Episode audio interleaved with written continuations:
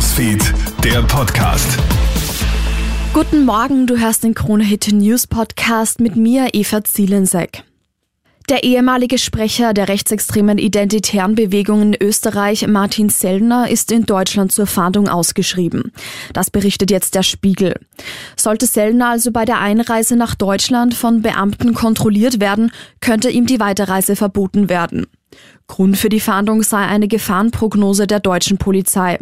Sellner kündigt bereits auf Telegram an, juristisch gegen die Fahndung vorzugehen. Mehr Infos dazu findest du auf kronehit.at.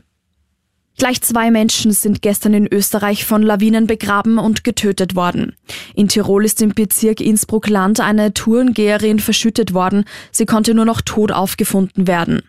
In Vorarlberg ist ein 54-Jähriger bei einer Skitour auf die Schneeglocke mit den Schneemassen 400 Meter durch felsiges Gebiet abgerutscht und von der Lawine begraben worden. Die Notärztin kann nur noch seinen Tod feststellen. War Bundeskanzler Nehammers Ansprache in Wels der Wahlkampfauftakt und sind damit die Nationalratswahlen schon früher zu erwarten? Nehammer selbst hält am Plan fest, regulär erst im Herbst zu wählen. Gegenüber der Krone betont er, sich nicht an Spekulationen um einen anderen Termin beteiligt zu haben. Auf die Frage, ob das in einem Monat auch noch so aussehen würde, sagt er aber, dass Politik immer ein Prozess sei.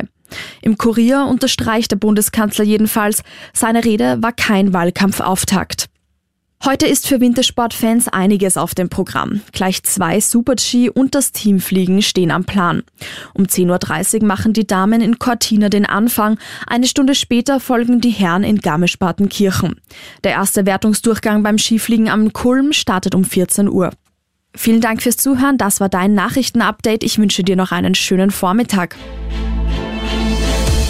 Krone Hits, Newsfeed, der Podcast.